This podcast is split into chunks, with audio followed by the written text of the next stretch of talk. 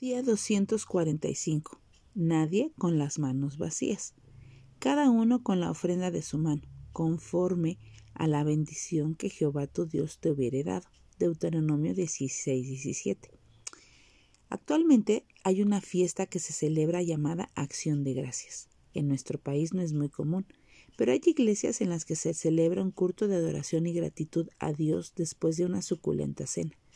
Lo más importante en esa celebración es que los miembros vayan con sus familiares cercanos y lejanos para agradecer a Dios las bendiciones que han recibido durante todo el año. De esta manera, algunos de los que han entregado su corazón al Señor se enteran del cuidado de Dios en medio de su pueblo.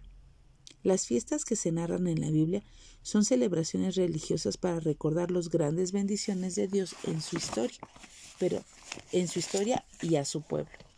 En esas fiestas cada uno de los participantes debería dar algo en proporción a lo recibido de Dios.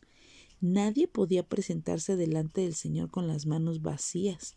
Me imagino que a muchas personas se les olvidaba lo que Dios había hecho por ellas, sobre todo aquellas que se acordaban de Él solo cuando querían conseguir algo.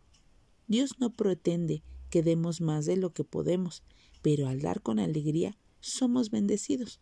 La oferta se relaciona con la demanda.